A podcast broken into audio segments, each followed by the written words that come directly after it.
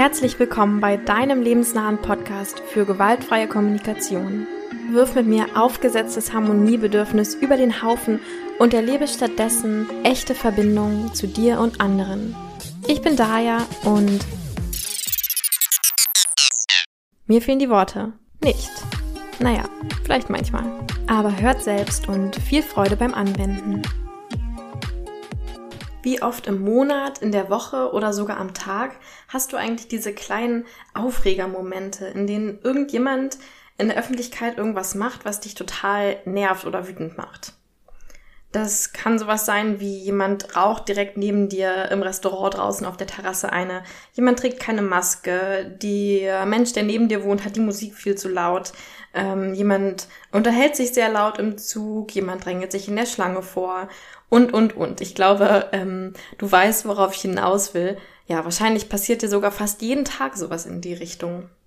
Und obwohl es uns total stört, habe ich den Eindruck, dass wir eigentlich nur sehr, sehr selten tatsächlich irgendwas dagegen unternehmen. Und darum geht es heute darum, wie du von diesem äh, passiv-aggressiven Urteilen, was wir dann oft so in uns tragen, wie du von da zu einem bedürfnisorientierten Handeln kommen kannst. Und bevor ich einsteige, nochmal die Ankündigung, dass es von mir am 30.04. bis 1.05., also Samstag und Sonntag, in Berlin ein GfK-Grundlagenseminar gehen wird.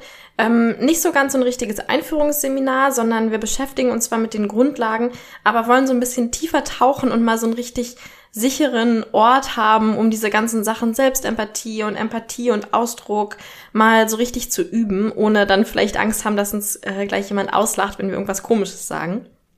Alle Infos dazu findest du auf meiner Website daya-trende.de slash workshops ähm, oder eben einfach auf meiner Website und auch unten verlinkt.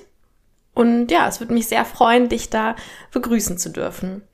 Außerdem auch nochmal ähm, die Einladung, wenn du irgendwelche Fragen zu GFK hast oder Situationen in letzter Zeit erlebt hast, wo du dachtest, ach, das wäre ja mal eine super Situation, um eigentlich so GFK anzuwenden. Schreib mir das sehr gern in einer kurzen E-Mail. Ich sammle gerade so ein bisschen E-Mails und schaue dann, ob ich irgendwann mal so eine FAQ-Folge, also so eine äh, die häufigsten GFK-Fragen-Folge dazu aufnehme.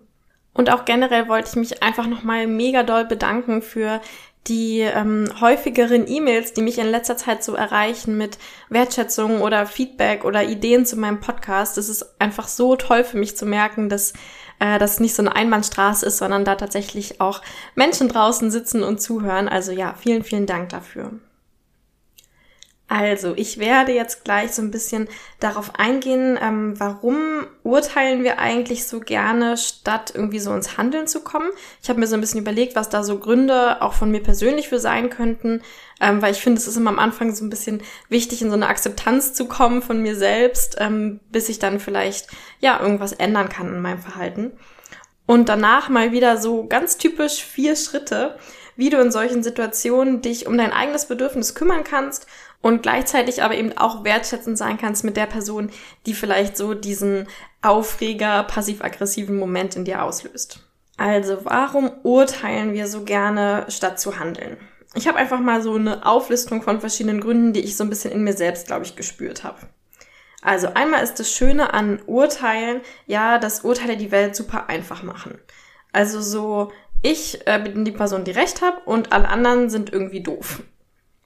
Und es erfordert oft so eine Art Anfangsinvestition oder Anfangsjahr Energie, um sich von diesem Bild irgendwie so zu lösen und auch offen zu sein für, ja, vielleicht andere Möglichkeiten.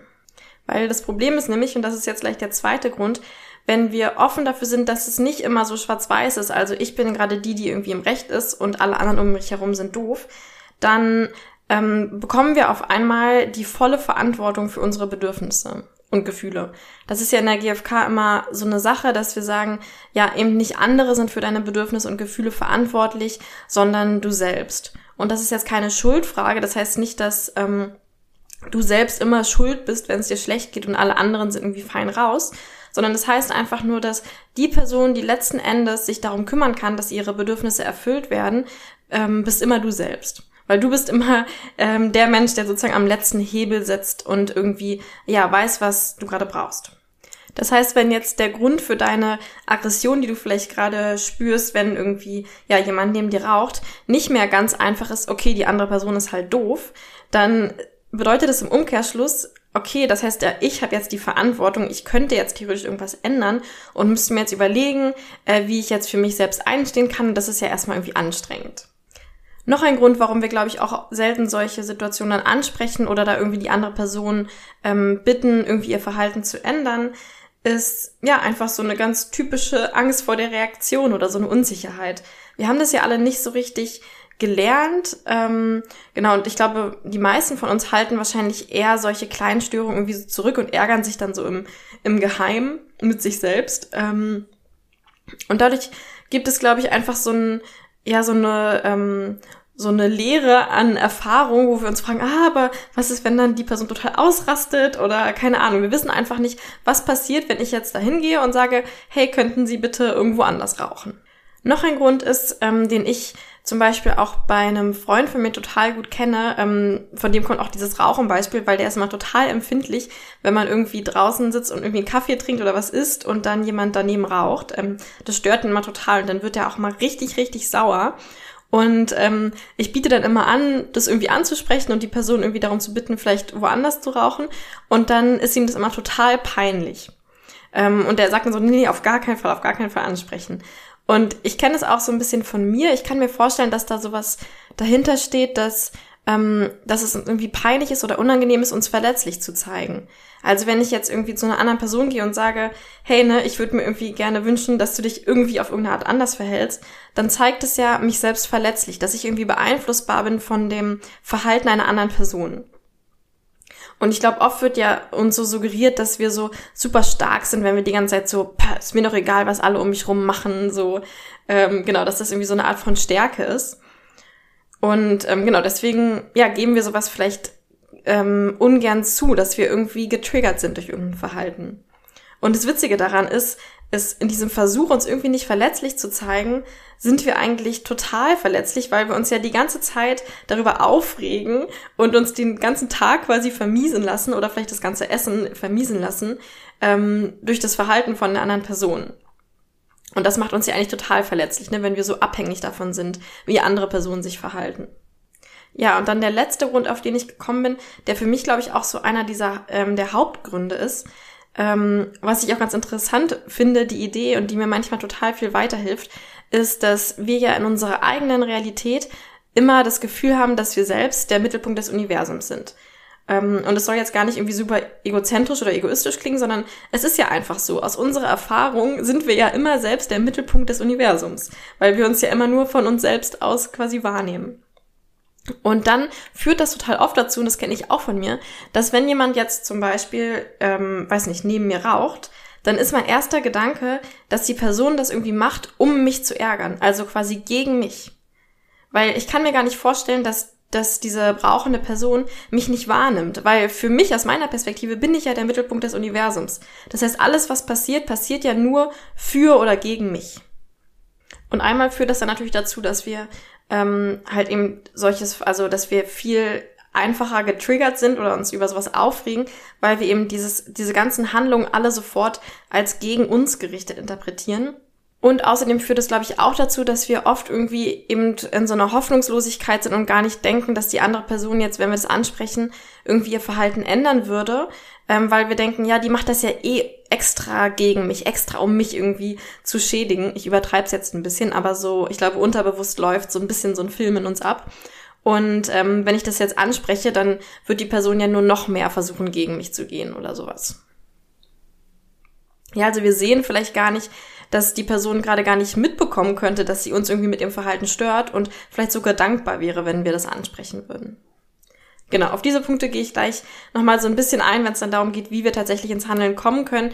Aber ich wollte einfach schon mal so einen Raum aufmachen, zu schauen, was sind denn so unsere Gründe dafür, dann lieber so in diesem miesgrämigen Urteilen zu bleiben, anstatt einfach was ähm, anzusprechen. Und vielleicht kannst du ja bei dir selbst auch mal nächstes Mal schauen, okay, warum ähm, fühle ich denn jetzt gerade so einen Widerstand oder so eine Unwohlsein dabei, bei dem Gedanken jetzt so eine Störung anzusprechen und die andere Person zu bitten, sich irgendwie anders zu verhalten. Und ich meine jetzt hier konkret ähm, nicht diese Situation, worüber ich auch schon mal so eine Podcast-Folge gemacht habe, wo es um so Speed-GFK ging. Also so Situationen, die so ganz schnell vorbeigehen und wir vielleicht einfach gerade keine Zeit haben, das anzusprechen, weil das irgendwie so eine, ja, so eine ganz kurze Situation, ein kurzer Kommentar und dann ist schon wieder das nächste Thema da oder sowas ist sondern ich meine genau diese Momente, wo wir so super lange leiden, ja, wo wir wirklich eine halbe Stunde, im, obwohl eine Zigarette dauert ja nur zehn Minuten, aber wo wir zehn Minuten lang im Restaurant sitzen und, und so total in uns selbst ähm, wütend seiend über jeden einzelnen Zigarettenzug sind oder ja eben, weiß nicht, in der Bahn sitzen und jemand telefoniert eine halbe Stunde und wir sind eine halbe Stunde lang die ganze Zeit lang wütend. Also ich meine jetzt genau diese Situation, wo es wirklich nicht so ist, dass wir keine Zeit hätten, das anzusprechen oder dann eben unter Druck stehen, sondern wo wir uns wirklich quasi aktiv entscheiden, jetzt lieber eine halbe Stunde zu leiden und die andere Person zu hassen, anstatt irgendwie in den Kontakt zu gehen. Genau, also wie gesagt, nochmal die Einladung, guck vielleicht mal für dich selbst, was, ähm, was bewirkt da dieses Unwohlsein, das irgendwie nicht ansprechen zu wollen oder dich da irgendwie nicht um dein eigenes Bedürfnis gerade kümmern zu wollen. Und wenn du das dann so für dich so ein bisschen rausgefunden hast und vielleicht merkst, hm, ja, stimmt, eigentlich wäre es mir lieber, ähm, da einfach mal die Verantwortung für mein Bedürfnis zu übernehmen, anstatt die ganze Zeit leidend und passiv-aggressiv dazusitzen, dann kommen jetzt so meine vier Schritte, die ich dann gehe, ähm, genau, um eben da so ein bisschen Klarheit zu bekommen und dann ja so einen Fahrplan zu haben, wie ich was am besten ansprechen kann, ohne Angst ähm, vor der Reaktion. Also der erste Schritt ist natürlich, so wie immer in der GfK, die Selbstempathie. Das heißt, ich schaue jetzt, okay, was stört mich denn eigentlich gerade? Was wünsche ich mir denn eigentlich gerade? Was ist gerade mein Bedürfnis, losgelöst von dem Handeln der anderen Person? Also während ich wahrscheinlich, wenn ich jetzt nicht aktiv diese vier Schritte gehe, eher in so einem Film drin bleibe und mir denke, boah, was ist das für, äh, für eine doofe, für ein doofer Mensch, der jetzt hier neben mir raucht, sieht er nicht, dass ich mein Essen genießen will ähm, und sowas. Stattdessen gehe ich jetzt aktiv da reinzuschauen, okay, was ist gerade mein Bedürfnis und ich versuche da immer eben wirklich ähm, sehr aktiv alle Gedanken über die andere Person so ein bisschen rauszulassen. Also vielleicht kennst du es auch so mit diesem Ich-Botschaften statt Du-Botschaften.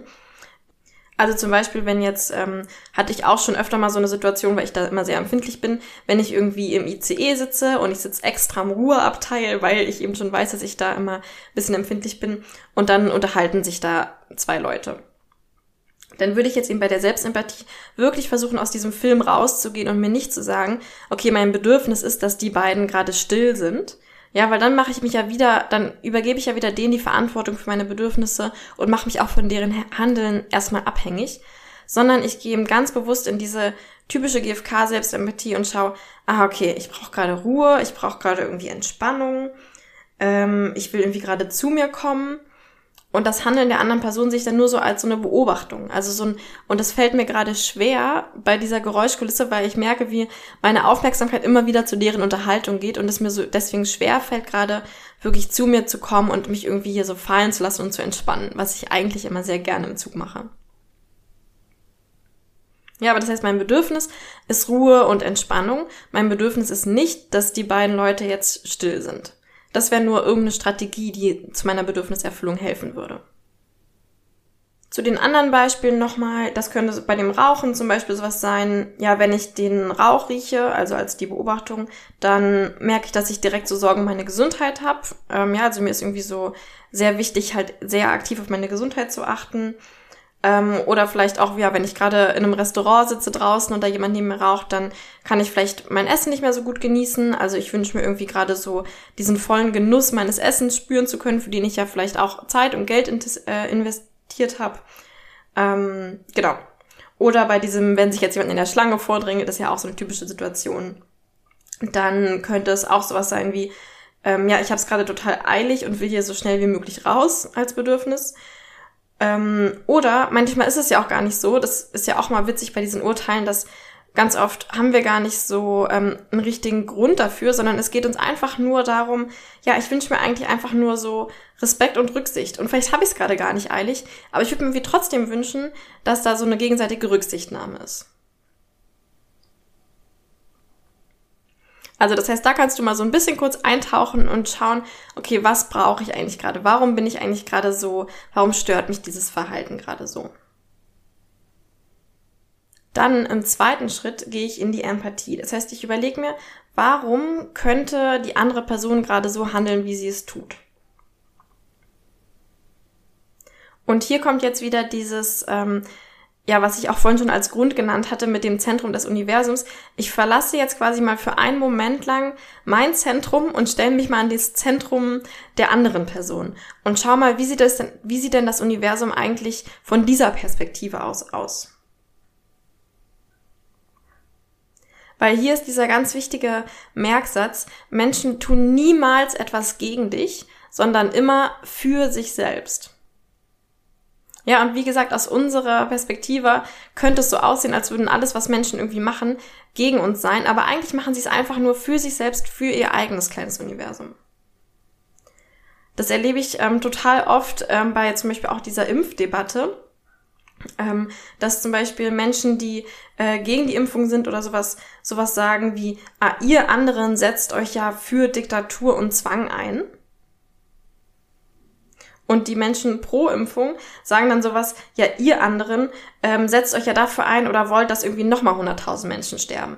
Das heißt, wir sehen eigentlich das Handeln der anderen, ähm, ganz anderen jetzt mal so ganz allgemein, oft als irgendetwas, was direkt gegen uns gerichtet ist.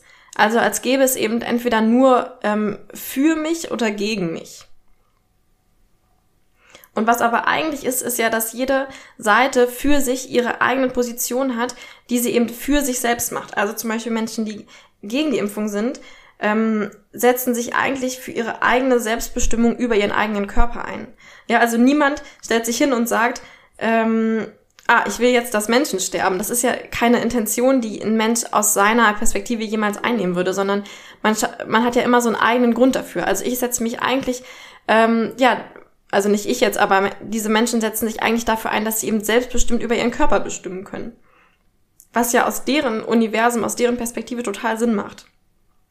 Und die Menschen pro Impfung ähm, sagen natürlich auch nicht, boah, ich will jetzt Diktatur und Zwang, weil das, warum sollte das jemals jemand wollen? Sondern ja, die setzen sich dann vielleicht dafür ein, dass so viele Menschenleben wie möglich gerettet wird und die kritische Infra Infrastruktur irgendwie entlastet wird. Also das ist so dieser Perspektivwechsel, den ich meine. Ich weiß, das war jetzt vielleicht ein bisschen verwirrend, aber mir hilft es eben immer total, wirklich zu schauen, wenn mich jetzt irgendwie das Verhalten von einer anderen Person total aufregt, dann versuche ich kurz mir diese zwei Universen vorzustellen, die so nebeneinander existieren. Und ich stelle mir vor, okay, was wäre denn, wenn der Mittelpunkt meines Universums auf einmal diese Person wäre? Ja, was ist denn, warum handelt die Person so? Was ist gerade ihre Intention? Und es wird sicherlich nicht sein, gegen mich zu handeln.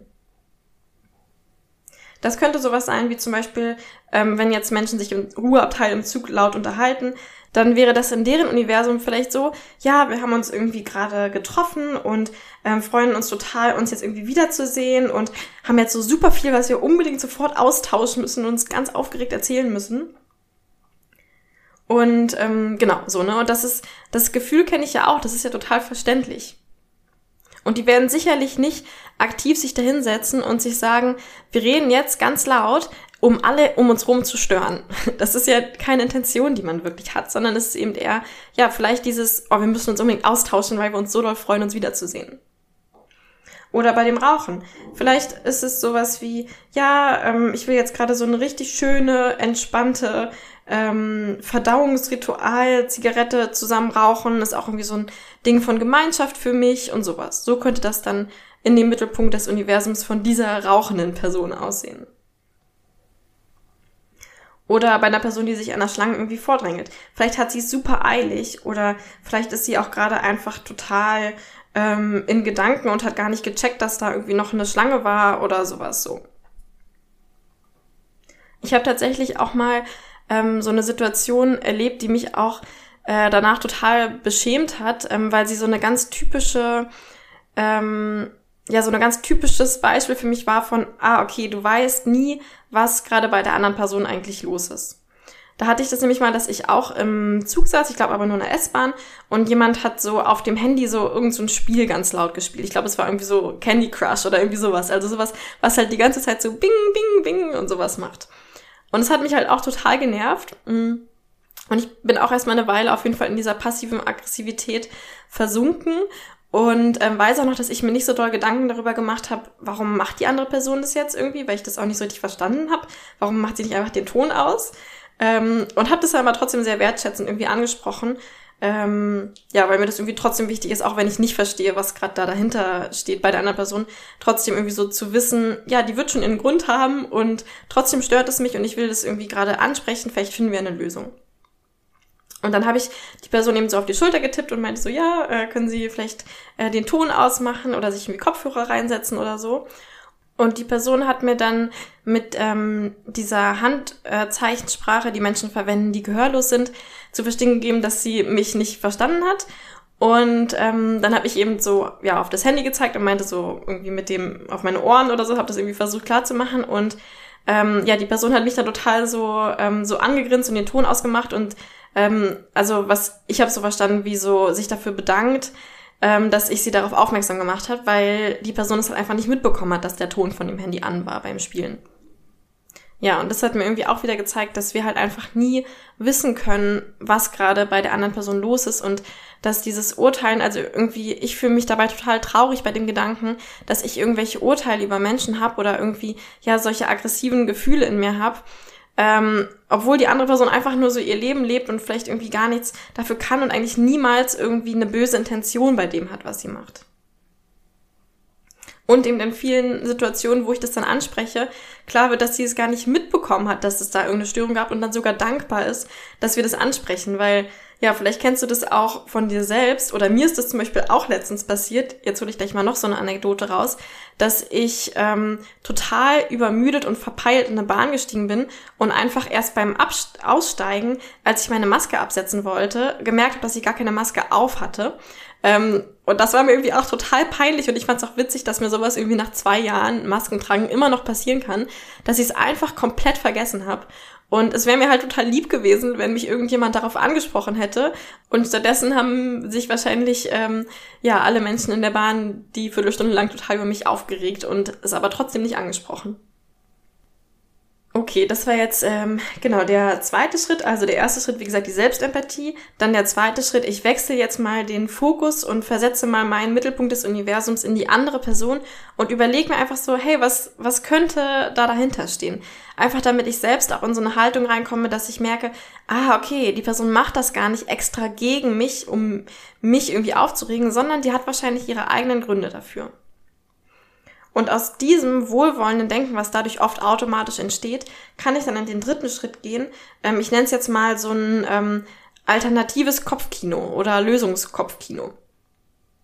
Also ich mache dann immer kurz die Augen zu und überlege mir, so wie so ein Film, der in meinem Kopf sich abspielt, okay, was könnte jetzt anders gerade ähm, ablaufen, ähm, womit wir irgendwie alle zufrieden wären oder was uns irgendwie alle gerade glücklicher machen würde. Und ich stelle mir das wirklich immer extra wirklich wie so ein Film vor, weil was ja oft passiert ist, dass unser erster Gedanke immer so ist, der Person mitzuteilen, was wir nicht wollen oder was, womit sie aufhören soll. Ja, also ich würde dann vielleicht sagen, ähm, hör auf zu rauchen oder hör auf so laut zu reden oder sowas. Das Problem ist, und das hatte ich ja auch schon öfter oder das wird ja in der GfK auch öfter immer wieder gesagt, dass es immer viel, viel effektiver ist, ähm, und auch zu ja, besseren Lösungen führt, wenn wir konkret sagen, was wir uns wünschen, anstatt was wir nicht mehr haben wollen. Weil man kann ja nicht etwas nicht tun, man kann ja nur etwas anderes stattdessen tun.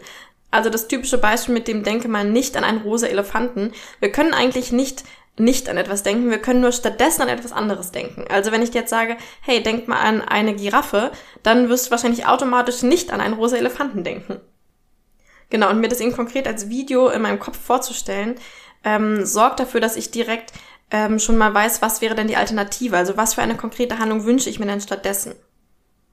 Das könnte in dem Restaurant zum Beispiel, wenn jemand neben mir raucht, sein, ah, okay, ich könnte mir gerade vorstellen, dass die Person sich einfach äh, zwei Tische weitersetzt.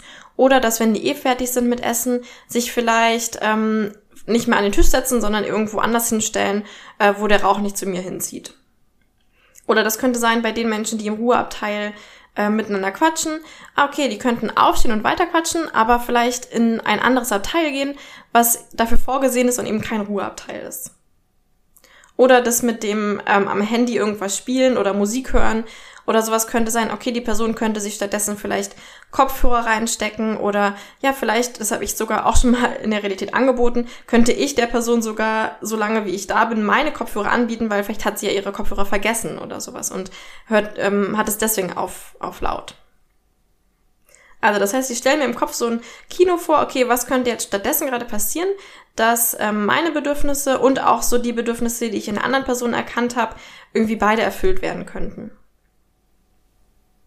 Das nimmt einmal diese Angst vor dem Unbekannten, die ich in dem Teil 1 schon mal so angesprochen hatte, dass ich glaube, dass wir oft solche Situationen nicht ansprechen, weil wir einfach überhaupt nicht wissen, wie reagiert denn gleich die andere Person. Die sind ja meistens völlig fremde Menschen und wir wissen überhaupt nicht, genau, was könnte, was könnte passieren.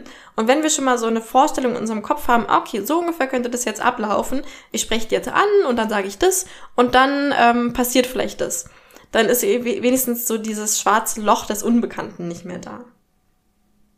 Und dann gibt's natürlich noch die Situation, dass ja uns einfach gerade gar nichts einfällt, was die andere Person vielleicht stattdessen machen könnte. Oder uns das vielleicht irgendwie so zu viel gefragt vorkommt. Also vielleicht ist der Zug komplett voll und es ist klar, dass woanders kein Platz mehr ist. Und ich will jetzt nicht irgendwie zwei Leuten da sagen, hey, hört mal jetzt für die nächsten vier Stunden bitte auf, euch komplett zu unterhalten und seid komplett still. Ähm, oder vielleicht habe ich auch einfach gerade wirklich keine Lust, in den Kontakt zu gehen und denke mir, nee, ich will jetzt jetzt nicht ansprechen, aber ich will auch trotzdem nicht in meiner passiv-aggressiven Haltung bleiben. Dann, genau, dann würde ich immer schauen, okay, was kann ich selbst dann machen, um mich gerade besser um mein Bedürfnis zu kümmern? Ja, vielleicht kann ich mich selbst ja woanders hinsetzen oder vielleicht, ähm, ja, kann ich mir selbst Kopfhörer aufsetzen oder mir bei nächster Gelegenheit vielleicht so eine Noise-Canceling-Kopfhörer besorgen. Ähm, ja, genau. Also, ne, vielleicht fällt dir selbst irgendwas ein, was du machen kannst. Und ich glaube, dass wir oft diese Möglichkeiten gar nicht so richtig sehen, weil wir noch in so einer Schuldfrage gefangen sind und uns irgendwie denken, nee, aber wenn die sich jetzt so laut unterhalten, dann sind die doch schuld. Dann kann ich doch jetzt nicht die sein, die jetzt auch noch irgendwie sich woanders hinsetzen muss oder sowas. Und ich glaube, das ist halt dieses total destruktive an dem, an der Schuldfrage, Wozu ich übrigens auch vor ein paar Monaten mal ein Interview, ähm, hier hatte mit Steffi, wo wir über das Konzept Schuld geredet haben. Ähm, genau, also das Destruktive an der Schuld ist ja, wenn sie uns davon abhält, unsere eigenen Bedürfnisse zu erfüllen, weil wir sagen, nee, die andere Person ist ja schuld, die müsste es ja machen, aber sie wird es halt einfach nicht machen. Vor allem, wenn du ihr nicht mal sagst, dass du gerade eine Störung da empfindest und die Person vielleicht gar nicht weiß, dass sie dich gerade irgendwie stört. Das heißt, ich behalte mir immer diese, also diesen Gedanken oder diese Lösung im Kopf vor, dass ich überlege, okay, ähm, wenn ich gerade keine Lust habe, in den Kontakt zu gehen oder mir denke, die andere Person wird sich wahrscheinlich jetzt nicht ihr Verhalten ändern, was kann ich selbst jetzt machen, um mir meine Bedürfnisse zu erfüllen? Und egal, wer jetzt schuld ist oder nicht, oder ob sich das irgendwie für mich doof anfühlt, dass ich jetzt noch die sein muss, die da irgendwie in Aktion tritt, ähm, ist für mich immer die oberste Priorität. Meine Bedürfnisse sind erfüllt. Und selbst wenn es gerade nicht meine Aufgabe oder meine Schuld wäre, trotzdem das Wichtigste ist, ich bin glücklich. Genau, also das war sozusagen der dritte Schritt, dieses Lösungskopfkino, wo ich schaue, okay, was könnte ich mir denn vorstellen, was die andere Person irgendwie machen könnte, damit ähm, es mir besser geht, so? Gibt es da irgendwie eine Alternative gerade? Und wenn mir keine einfällt oder ich weiß, okay, ich will gerade eh nicht irgendwie in den Kontakt gehen, was kann ich selbst jetzt machen, um meine Bedürfnisse, die ich davor in dem ersten Schritt in der Selbstempathie, worauf ich irgendwie da kam, um die jetzt mir selbst zu erfüllen. Und dann der vierte Schritt ist natürlich in die Handlung gehen. Also zum Beispiel das jetzt anzusprechen. Und da finde ich das Wichtigste, dass ich vorher wirklich nochmal meine innere Haltung checke. Also gehe ich jetzt dahin mit so einem ähm, aggressiven, hey, du machst gerade was falsch, weil du machst gerade was gegen mich und ich bin doch eigentlich das, der Mittelpunkt des Universums. Ähm, oder gehe ich dahin mit so einem total wohlwollenden, so, hey, so ich sehe total, ihr habt bestimmt eure Gründe, euch so zu verhalten. Und gleichzeitig merke ich da irgendwie gerade eine Störung, finden wir vielleicht eine Lösung, die für uns alle irgendwie besser passt. Und ich versuche dann wirklich mit dieser super wohlwollenden Haltung dahin zu gehen, weil das führt dann auch so oft zu so richtig schönen Momenten der Verbindung, wo, ähm, ja, wo Menschen wirklich ähm, bei mir in allen Fällen immer total dankbar reagiert haben, dass ich das irgendwie angesprochen habe. Genau, und wie ich das mache, ist, ich gehe einfach hin und sage irgendwie sowas wie Entschuldigung und dann erstens, oh ja, ich kann mir vorstellen, dass ihr gerade so und so, da gehe ich erstmal in die Empathie, ne? Also ich kann mir vorstellen, dass ihr gerade irgendwie total eure Verdauungszigarette hier genießen wollt und irgendwie noch in Ruhe quatschen wollt. Dann, dann das zweite und gleichzeitig, hier gehe ich jetzt in den Selbstausdruck, merke ich irgendwie, dass ich so diesen Rauchgeruch irgendwie echt nicht angenehm finde, vor allem wenn ich gerade dabei esse und irgendwie gerade viel lieber so diesen Essensgeruch genießen würde. Und dann kommt meine Bitte, ähm, könntest du dir vorstellen, vielleicht deine Zigarette irgendwie da hinten zu rauchen, ähm, also nicht hier am Tisch, sondern eben da in dieser Raucherecke oder so, wäre das okay für euch? Ähm, genau. Also das wäre dann, wie ich das ansprechen würde. Und den Satz lege ich mir meistens auch vorher schon mal so zurecht, damit ich eben nicht so total nervös dahin gehe und dann irgendwie Angst habe, was da für eine Reaktion kommt, sondern genau, ich lege mir den Satz so zurecht und überlege schon so, hm, okay, wie könnte der vielleicht ankommen und gehe dann mit so einer Sicherheit und so einer wohlwollenden Haltung dahin. Und wenn es nicht klappt, dann habe ich immer noch nichts verloren. Also schlimmer werden kann es ja eigentlich nicht. Okay, also das war jetzt einmal ähm, diese vier Schritte hin oder weg von diesem passiv-aggressiven Aussitzen einer Situation hin zu einem bedürfnisorientierten Handeln. Und nochmal zusammengefasst, als erstes ist es immer, glaube ich, wichtig, in die Selbstempathie zu gehen und rauszufinden, okay, was brauche ich denn eigentlich gerade? Als zweites gehe ich in die Empathie und schaue mir an, okay, wie sieht eigentlich das Universum aus, aus der Perspektive der anderen Person? Warum verhalten die sich gerade so? So komme ich dann in so eine wohlwollende, in so eine wohlwollende Haltung. Im dritten Schritt überlege ich mir, okay, was könnten konkret positiv formuliert, also so wie so ein Film, der vor mir abläuft, jetzt gerade Alternativen sein? Was könnte die andere Person gerade machen, damit mein Bedürfnis erfüllt ist und ihr Bedürfnis auch irgendwie immer noch erfüllt ist? Und wenn mir da nichts einfällt, dann überlege ich, okay, was kann ich selbst ganz unabhängig machen, um mein Bedürfnis, um mich jetzt um mich selbst zu kümmern? Und dann im vierten Schritt gehe ich wirklich hin und spreche das an, checke davon nochmal kurz, okay, wie ist gerade meine innere Haltung? Bin ich eher in so einem Du bist schuld oder bin ich eher in so einem, hey, lass uns mal zusammen schauen, wie wir irgendwie ähm, ja gerade weniger Störungen für uns alle gegenseitig erzeugen können. Ähm, und gehe dann mit dieser wohlwollenden inneren Haltung dahin und, und ja, gebe kurz so ein bisschen Empathie, sag mir so, hey, ich kann mir vorstellen, so und so sieht wahrscheinlich die Welt aus eurer Perspektive aus. Gleichzeitig aus meiner Perspektive ist es gerade so, dass ich das und das mehr genießen würde, könntet ihr euch vorstellen, euer Handeln so zu verändern. Jetzt mal so ganz ähm, abstrakt gesprochen. Und jetzt die Einladung, spür doch mal in dich rein und überleg dir oder erinnere dich an die letzte Situation, in der du sowas erlebt hast. Da wird dir mit Sicherheit irgendwas einfallen. Und ähm, ja, und, und spür mal so nicht rein, warum hast du da eigentlich nicht gehandelt? Also was war da dein Grund dafür, das auszusitzen und genervt davon zu sein, aber nicht in die Handlung zu gehen? Was sind da so Gedanken, die in deinem Kopf aufploppen? Oder genau, warum, was hindert dich daran?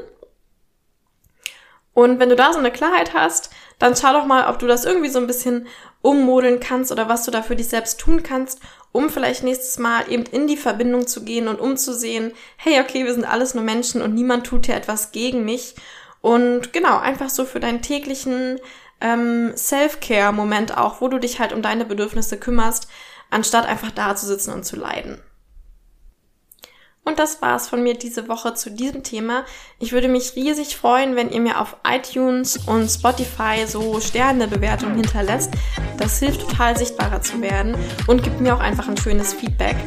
Ähm, genau, also das würde mich riesig freuen und natürlich auch, wenn ihr äh, diesen Podcast abonniert. Ich glaube, man kann mittlerweile auch auf Spotify auf so eine kleine Glocke drücken, dann wirst du immer benachrichtigt, wenn eine neue Episode kommt, also jeden Dienstag. Und ähm, genau, natürlich könnt ihr den Podcast auch sehr gerne weiterempfehlen. Ähm, ja, und mir immer gerne Feedback, E-Mails oder alles, was euch eben so auf dem Herzen liegt, schreiben. Vielen Dank dafür und tschüss bis dahin, also bis nächsten Dienstag hoffentlich. Eure Daya.